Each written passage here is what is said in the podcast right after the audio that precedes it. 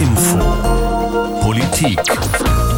Braun, grau, Staub, weil einfach das Wasser gar nicht vorhanden ist. Wenn 2021 weiter so trocken bleibt in Kalifornien wie bisher, dann wird das die trockenste Dürrephase in den gesamten letzten Jahrtausend werden. Wir sagen hier immer, man sieht den Klimawandel hier fast schon in Echtzeit.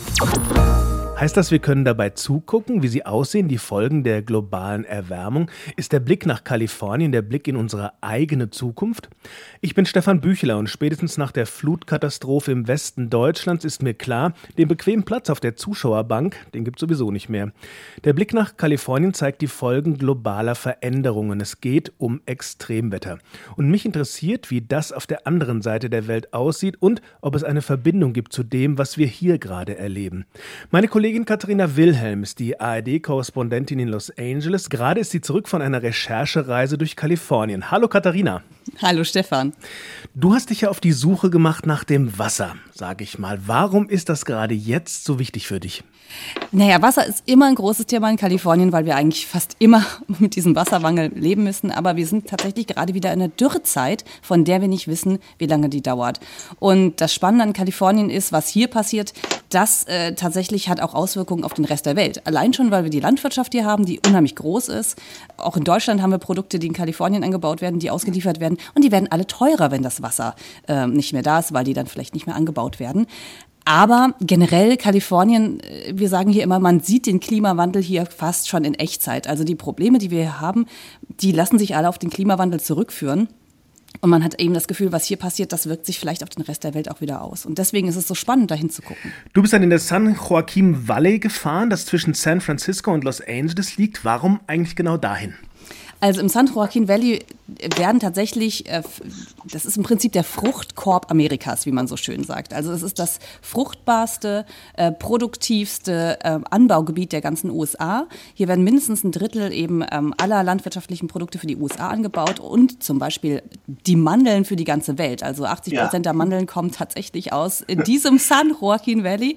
Ähm, wie ich mittlerweile gelernt habe, auch das zweitgrößte Pistazienanbaugebiet. Auf die Pistazien kommen wir später später vielleicht nochmal, weil das ist nämlich das, das neue Gold sozusagen hier in Kalifornien. Vergiss die Mandel, jetzt ist die Pistazie dran. Und ähm, okay. weil man eben halt hier wirklich irre, einen irre großen Landstrich hat. Ich habe mal versucht zu überlegen, wie kann man das nach Deutschland übersetzen. Wenn man durch San Joaquin Valley fährt, das ist eine Strecke von Frankfurt bis Leipzig ungefähr. Also einfach nur mal, um sich die Dimension klar zu machen, weil es ist in den USA alles größer. Auch das San Joaquin Valley ist halt riesengroß und da reiht sich wirklich eine Farm an die nächste. Also ein bisschen weitläufiger wahrscheinlich als bei uns hier in der Wetterau, schätze ich. Wenn du das jetzt so beschreibst, wäre das erste Bild, was ich im Kopf habe, eigentlich ein, ein grünes Tal. Ist das grün da?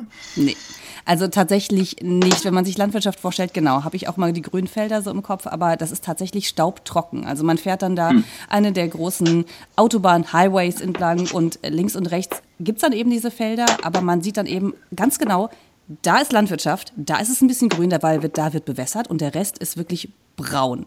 Braun, grau, Staub, ähm, weil einfach das Wasser gar nicht vorhanden ist. Und das ist so das große Problem eigentlich der kalifornischen Bauern. Was ist das Problem? Die sind halt damit gelockt worden. Wir haben hier super fruchtbaren Boden, wir haben ein mediterranes mhm. Wetter, es ist ganz toll. Wir haben halt kein Wasser, aber hey, wisst ihr was? Wir bauen euch das. Und das war das Versprechen in den 20er, 30er Jahren.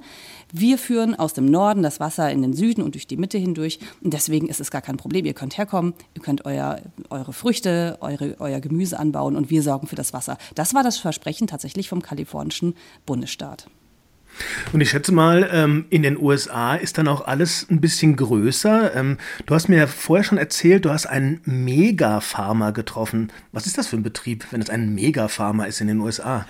Äh, ja, also ich habe auch nicht schlecht gestaunt. Ich habe schon ein paar landwirtschaftliche Betriebe gesehen, aber das ist halt, es ist eine, ist eine unglaubliche Dimension. Ähm, jemand, der halt wirklich, ähm, ja, ich, ich, es fällt mir auch echt schwer in Worte zu fassen. Also auf jeden Fall einer der, der produktivsten Bauern auch ähm, aus dem San Joaquin Valley, ähm, der, glaube ich, mit der zweitgrößte Pistazienanbauer einfach ist. Und der einfach riesige Maschinen unterhält. Interessanterweise ein Betrieb, bei, bei dem ich aber wenig Menschen gesehen habe, aber viele, viele Maschinen. Das Ganze ist ja mittlerweile einfach technologisiert.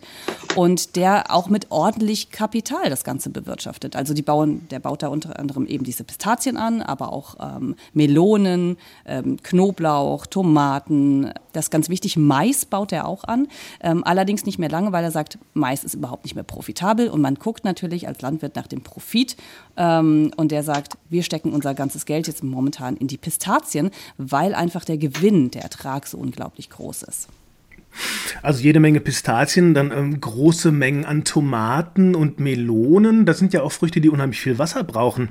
Ist so ein Mega-Farm dann auch äh, so, ein, so, eine Farm mit einem Mega-Bedarf an Wasser? Und wie kommt er da dran? Ja, das fand ich ganz interessant. Und Chuck Dees, den ich da getroffen habe, der hat gesagt, wir kommen ähm, ohne unsere Brunnen gar nicht mehr zurecht. Wells, we have about 26 wells. And this year, if we had no wells, we'd have no Westlands Water District has zero application for water to the farmers. Also er sagt letzten Endes, ähm, dieser Wasserdistrikt, dem er dazu gewiesen ist, der hat ihm quasi kein Wasser in diesem Jahr zugeteilt. Also sie bekommen offiziell aus diesen offiziellen Quellen kein bisschen Wasser. So, was bleibt ihm übrig? Er hat Brunnen gebaut, 26 an der äh, Zahl, 26 Brunnen und ich habe mich dann mal äh, erkundigt, was so ein Brunnen kostet und das tatsächlich mindestens eine halbe Million US-Dollar pro Brunnen. Also 600, vielleicht sogar 700.000 äh, Dollar muss man da schon reinstecken. Der hat da 26 stehen, kann man sich ausrechnen, wie viel Kapital der äh, dieser Landwirt hat. Und er sagt, ohne geht es eben nicht. Also wir müssen dafür sorgen, wenn wir eben nichts vom Staat oder von unserem Distrikt bekommen, dann müssen wir uns das Wasser eben selbst aus dem Boden holen. Und das finde ich eben sehr, sehr spannend. Und das ist eines der großen Probleme, ähm, ist, dass das momentan noch nicht reguliert wird. Also die Bauern dürfen tatsächlich so viel aus dem Boden schlürfen, wie sie können. Und ähm, ich habe eine Journalistin getroffen, Lois Henry, die hat gesagt, ja, das, das große Problem ist eben, das sind Hochleistungspumpen und es gibt Orte, die da mittlerweile richtig absacken, weil eben die Landwirte alles aus dem Boden holen, ohne irgendwelche Regularien. Und es gibt Ortschaften, die sinken in jedem Jahr 10 Zentimeter ab. Das heißt, das, was der macht, geht auf Kosten von anderen. Gibt es da, wird das dann von denen mitgetragen, von seiner Stadt, die so absackt, oder gibt es dann auch Knatsch? Also dadurch, dass eben die meisten Menschen irgendwie dort in der Landwirtschaft arbeiten, also unmittelbar auch irgendwie abhängig sind von den Betrieben herum, herum gibt es da interessanterweise wenig Knatsch. Also ich finde auch, wir sind da auch entlang gefahren und ähm, es gibt wirklich wenig kritische Stimmen, obwohl die Auswirkungen natürlich total krass sind für diese Städte. Ähm, weil wenn eben äh, wenn eben ein Gebiet über lange Jahre so weit absinkt, dann hat das immense Auswirkungen zum Beispiel auf die Brücken, ähm, eber, ja. auch auf diese, äh, auf diese Aquädukte zum Beispiel. Also es gibt ja diese, diese langen Wasserwege, die da entlang laufen. Und wenn sich dann eben die Erde so verschiebt, dann funktioniert das alles nicht mehr. Dann wird es auch marode und anderes Problem, äh, wenn es mal zu Überschwemmungen kommt, dann sind die eben auch nicht mehr sicher in ihrer Grundstruktur. Und diese Reparaturarbeiten eigentlich, die gehen auch in die Millionen, Milliarden. Und ähm, das sind eben die anderen ja, Kostenpunkte, die man hier, glaube ich, so ein bisschen wegignoriert, ja, weil eben dieses Wasserschlürfen, das kostet halt auch tatsächlich wiederum äh, vor allem den Steuerzahler dann am Ende viel Geld. Du sagst Wasser schlürfen oder schürfen? Hm, das ist eigentlich eine interessante. Ich sage ja, ich sage schlürfen, weil ich mir immer diese ja. Brunnen vorstelle, wie sie mit ihren langen äh, Rohren das da rausschlürfen. Aber es okay. hat, aber, aber schürfen hat es auch, weil es gibt sie, diese Journalistin, die wir getroffen haben, die hat gesagt, hey, Wasser ist das neue Gold, ja. Und okay. mittlerweile gibt es sogar Landwirte, die Wasser äh, tatsächlich aus dem Boden ziehen, um es auch wieder zu verkaufen. Und es gibt sogar Hedgefonds, die kommen und sagen, wir kaufen Land damit wir die Wasserrechte dort haben, Brunnen bauen können und das Wasser auch wieder letzten Endes verkaufen können. Wasser ist tatsächlich zu Gold geworden hier in Kalifornien. Oha, Chuck Dees hast du gesagt, der Mega-Farmer, der hat natürlich mega Möglichkeiten, aber haben alle Bauern dort solche Ressourcen, um mit der Dürre umzugehen? Nee, überhaupt nicht. Und die kleineren Landwirte und klein, kleinere Betriebe, das ist hier schon wahrscheinlich in deutschen Verhältnissen ein großer Betrieb, die haben natürlich einfach das Problem, dass sie nicht das Kapital haben, um mal eben einen Brunnen für eine halbe Million sich irgendwie in den, in den Hinterhof zu stellen. Und die haben wahrscheinlich auf lange Sicht das Nachsehen. Und was macht so ein kleiner landwirtschaftlicher Betrieb? Also wir haben zum Beispiel mit Ryan Jacobson gesprochen, das ist ein Bauer auch im San Joaquin Valley. Ähm, er hat eine viel, viel kleinere Farm, er hat ein paar Mandelbäume, Trauben, ähm, hat aber auch noch, wie er sagt, einen, einen richtigen Job, der die Rechnung bezahlt. Also er kann sich davon jetzt nicht eben ein Leben leisten. Und er sagt, letzten Endes, was einem da übrig bleibt, ist nur, das Feld brachlegen zu lassen. Also du überlegst dann, was baue ich dann in den nächsten vielleicht sechs bis zwölf Monaten nicht an. You're going to see farmers on years like this year where they have a mixture of crops. They're going to try to fallow as much of their annual ground as possible. Um, so those types of crops like melons, garlic, uh, tomatoes, you're going to see less of those crops because they're going to try to divert their water towards their permanent crops because those are longer term investments. Viele, die sich noch leisten können, die sagen dann, okay, dann verzichte ich auf meine Trauben, auf meinen Mais oder eben auf meine Melonen und stattdessen pumpe ich das ganze Wasser in, in Bäume, also eben in Pistazien oder Mandelbäume. Die brauchen zwar viel Wasser, aber das Problem ist, die überleben eben auch keine Saison oder schlecht eine Saison ohne Wasser. Und dann sterben die ab. Und in die hast du natürlich schon seit Jahren rein investiert. Und dieses Investment lässt er natürlich eben nicht mal fallen. Deswegen viele Felder tatsächlich, die wir gesehen haben, liegen brach, weil man sich dann entscheiden muss. Aber den Landwirten, denen es ganz schlecht geht, ja, die gar nicht mehr zurechtkommen, die reißen tatsächlich dann wiederum ihre Mandelbäume raus, weil die sagen, auch auf lange Sicht kann ich mir das nicht leisten, das Wasser aufzubringen, das Wasser teilweise einzukaufen, um diese Mandelbäume zu erhalten.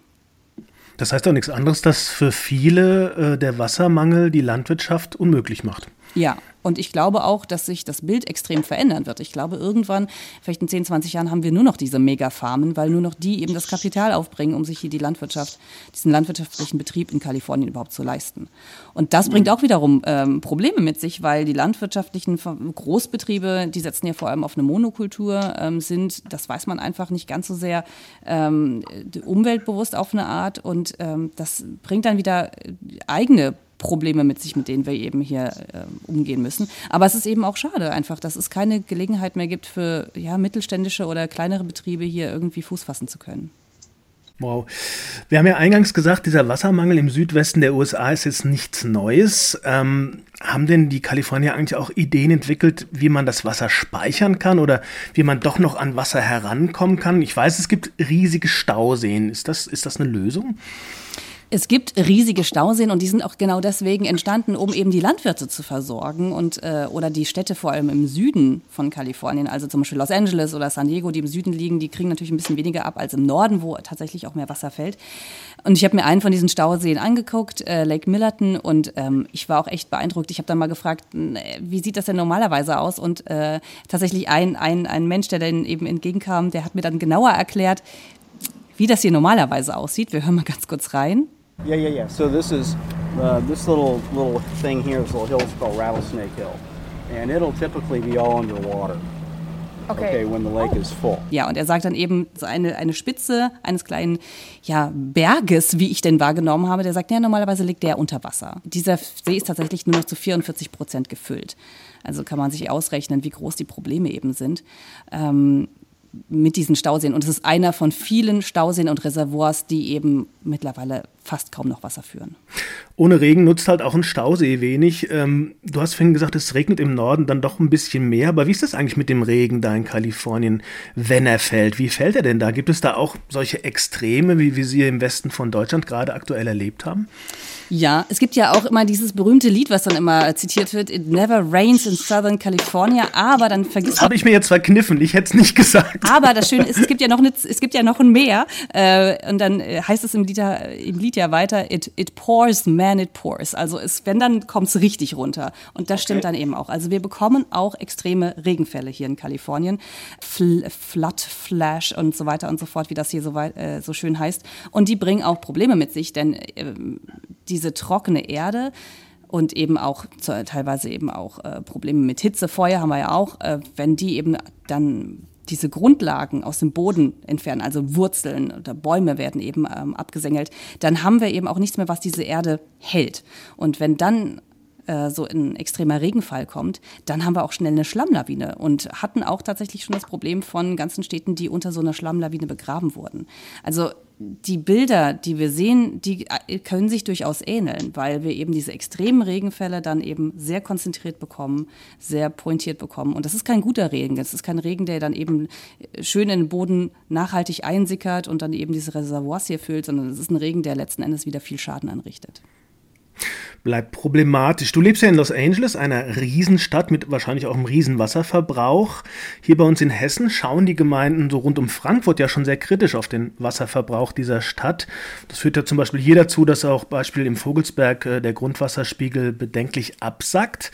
Ähm, ist das in Kalifornien auch ein Thema? Gibt es da schon sowas wie Verteilungskämpfe um das Wasser? Du hast ja gerade schon gesagt, Hedgefonds steigen da ein. Da muss ja mehr Angst und Bange werden.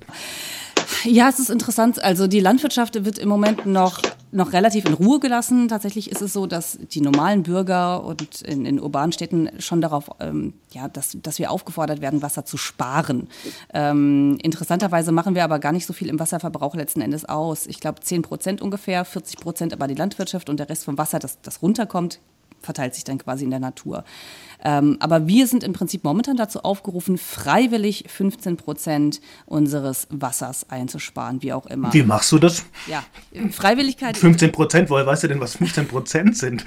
Naja, du kannst auf deine Wasserrechnung natürlich gucken und schauen okay. ja, und das dann ausrechnen ich, ich, letzten Endes werden hier immer Tipps weitergereicht, okay, dann dusch kürzer, ja, oder ja. nur alle zwei Tage oder mach eben die Badewanne nicht voll. Wir zum Beispiel haben sehr praktisch jetzt gesagt, dass wir im Sommer einfach diesen, diesen kleinen Kinderpool nicht mehr befüllen.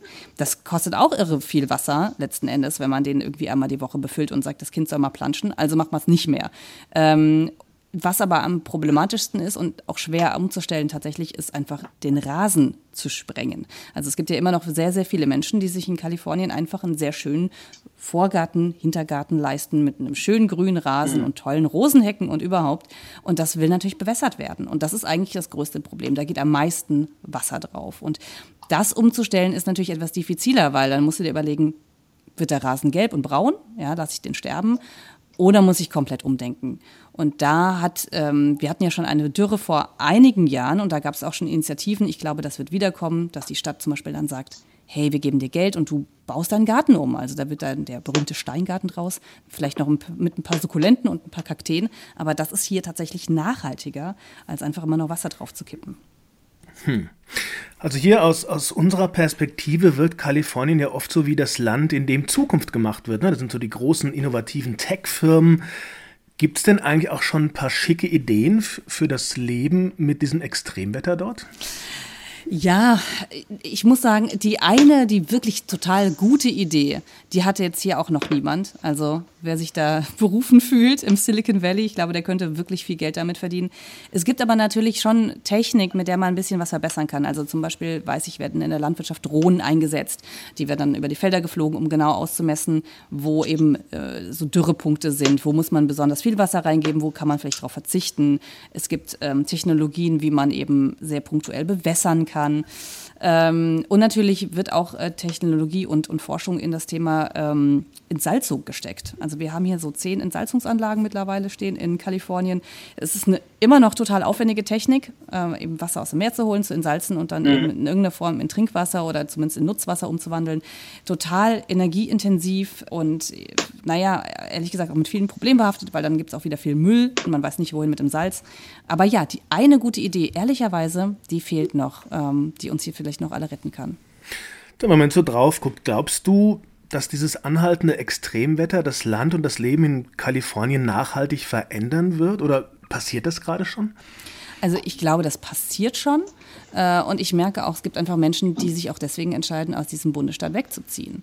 Ähm, das hat vor allem mit der Hitze zu tun und auch mit der Feuergefahr, die natürlich dann auch steigt, wenn du zu wenig Wasser mhm. hast, ähm, wenn, du zu, wenn du zu viele heiße Tage hast, äh, diese Dürre hast, das erhöht auch die Feuergefahr. Und ich kenne wirklich Leute, die sagen, mir wird das einfach zu bunt. Ja? Ich habe immer irgendwie meinen Rucksack neben dem, äh, neben dem Bett liegen im Sommer, weil ich weiß, ich könnte hier evakuiert werden und ich halte es nicht mehr aus. Und dafür ist Kalifornien auch zu teuer. Also wir legen, wir reden hier von einem Bundesstaat, in dem die Lebenshaltungskosten immens hoch sind, ja, viel höher auch im Rest als im Rest der USA. Also ich glaube tatsächlich, dass es immer mehr Menschen gibt, die äh, eben aus Kalifornien rausgehen, die nicht mehr so diesen, diesen Staat eben vor Augen haben, wo man sein Glück sucht, sondern dieses Glück dann eben irgendwo anders in den USA suchen werden. Hm. Was passiert da mit dem Sehnsuchtsort Kalifornien, wenn die Menschen ihr Glück anderswo suchen? Danke, Katharina. Katharina Wilhelm, unsere Korrespondentin in Los Angeles. Also, Wasser zu lange, zu wenig und dann sehr schnell zu viel. Das ist bei uns hier in Deutschland eigentlich auch oft so inzwischen. Heißt das, was da in Kalifornien im großen Maßstab passiert, passiert jetzt auch bei uns? Das habe ich Professor Stefan Rahmstorff vom Potsdam Institut für Klimafolgenforschung gefragt. Ist das die gleiche Entwicklung dort und hier bei uns? Ist das vergleichbar? Also es gibt da Gemeinsamkeiten und Unterschiede. Und die Gemeinsamkeit ist, dass es tatsächlich in den meisten Orten äh, der Welt sowohl mehr Dürre als auch mehr Extremniederschläge gibt und auch weitergeben wird, wenn die globale Erwärmung weitergeht. Der Unterschied ist, dass Kalifornien natürlich von Natur aus auch schon zu den trockenen äh, Gebieten gehört, zu dem Subtropengürtel. Jetzt kommt die globale Erwärmung hinzu und erwärmt einfach den ganzen Globus.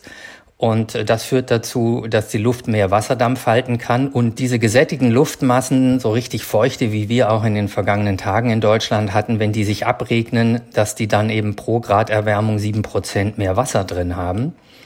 Äh, was sich abregnet. Und das heißt, durch die globale Erwärmung nehmen Starkregenereignisse weltweit zu. Der Wassernachschub, der muss ja durch Verdunstung hauptsächlich von den Ozeanen herkommen, äh, also Nachschub für die Luft, wo das Wasser dann herkommt, was sich abregnen kann. Der nimmt aber nicht so stark zu mit der globalen Erwärmung. Und das bedeutet, dass immer mehr von dem Niederschlag als Starkregen fällt und weniger übrig bleibt äh, für den Rest, also für normale geringe Niederschläge. Und das führt dazu, dass es auch längere Trockenphasen gibt, weil ein immer größerer Anteil von dem Wasser, was weltweit ausregnet, in Form von Starkniederschlägen runterkommt. Also das heißt, im Prinzip haben wir hier zumindest eine ähnliche Problematik wie in Kalifornien, wenn ich sie richtig verstehe, oder? Also wir, wir haben eine ähnliche Problematik, dass äh, Starkregen zunimmt und äh, dass Dürreperioden zunehmen. In Kalifornien ist das, äh, wirkt sich das natürlich besonders krass aus, weil es ohnehin dort bereits trocken ist und äh, ich habe äh, gerade eine Publikation von kalifornischen Kollegen gelesen, die sich mit Dürre beschäftigen und die gezeigt haben mit Sedimentdaten für die letzten 1200 Jahre, dass es in Kalifornien immer wieder solche Megadürren gegeben hat. Und wenn 2021, also dieses Jahr jetzt weiter so trocken bleibt in Kalifornien wie bisher, was äh, leider zu befürchten ist, dann wird das die trockenste Dürrephase, die über 22 Jahre angehalten hat, in den gesamten letzten Jahrtausend werden. Aber wenn ich Ihnen so zuhöre, habe ich auch das Gefühl, dass vielleicht die Idee, so viel Landwirtschaft da zu betreiben, wasserintensive Landwirtschaft, sehr ambitioniert war, wenn ich Ihnen so zuhöre. Vielleicht ist es gar nicht der richtige Spot, um das da zu machen. Kann das sein? Ja, das ist richtig. Also sowas äh, gibt es ja auch in zum Beispiel Usbekistan mit Baumwollanbau. Also es gibt äh, Regionen, wo mit Hilfe von künstlicher Bewässerung äh, Landwirtschaft betrieben wird, die, die wasserintensiv ist in einer Region, wo gar nicht genug Wasser erneuert wird. Und das wird sich wahrscheinlich auf Dauer nicht aufrechterhalten lassen, weil die Grundwasservorräte auf diese Weise natürlich aufgebraucht werden. Der Grundwasserspiegel fällt und äh, ja, wenn nicht genug Nachschub kommt und man nur von quasi fossilem Wasser in Anführungszeichen lebt, was dort in früheren Zeiten äh, sich in Reservoirs unter der Erde angesammelt hat, dann ist das genauso wenig nachhaltig, wie wenn wir von fossilen Kohlevorräten oder Erdölvorräten leben. Die Folgen haben wir auch schon gehört, die hat Katharina Willem uns ja geschildert, dass da Städte absinken, dass es einfach wahnsinnig trocken ist und dass die Brunnen immer tiefer werden. Wenn ich das mal zusammenfassen darf, ist es so, dass äh, die globale Erwärmung der gemeinsame Nenner ist für das eine, was wir im Westen von Deutschland als Katastrophe gerade erlebt haben, genau wie diese schleichende Katastrophe in, in Kalifornien mit der Dürre ist? Gibt es, ist das der gemeinsame Nenner, diese Erwärmung? Ja, ich denke, das kann man schon sagen. Man muss natürlich immer dazu sagen, dass ein einzelnes Extremwetterereignis da wie diese Flutkatastrophe in Westdeutschland, da müssen immer mehrere Faktoren zusammenkommen, nämlich der Wetterzufall und die durch den Klimawandel veränderten Randbedingungen müssen praktisch äh, in dieselbe Richtung gehen und zusammenspielen, um eine solche Katastrophe zu verursachen. Also es ist nicht, man kann nicht sagen, der Klimawandel ist jetzt die Ursache davon, sondern man kann aber sagen, dass der Klimawandel solche Extremniederschläge häufiger und schlimmer macht und dass er genauso Dürren häufiger und schlimmer macht. Und natürlich Hitzewellen, Rekordhitze haben wir ja gesehen, auch im Westen Nordamerikas und damit äh, in Verbindung mit Trockenheit und Hitze dann auch diese verheerenden Brände. Vielen Dank, Stefan Rahmstorff. Der gemeinsame Nenner ist also die globale Erwärmung in Kalifornien, in Deutschland, überall auf unserer Erde, logisch. Und nach dem, was ich gerade gehört habe, ist mir nochmal klar geworden, dass es längst nicht mehr darum geht, den Klimawandel zu verhindern. Es geht darum, eine weitere Erhitzung zu verhindern, damit die Klimafolgen überhaupt noch irgendwie beherrschbar bleiben. Es geht inzwischen tatsächlich nur noch um Schadensbegrenzung. Das war H-Info Politik. Ich bin Stefan Büchler und übrigens, in unserem Channel gibt es noch einen spannenden Podcast zum Thema zwischen Austrinken und Austrocknen. Hessens Wasserkonflikt. Spannend zu hören und zu finden auf hrinforadio.de oder überall da, wo es Podcasts gibt.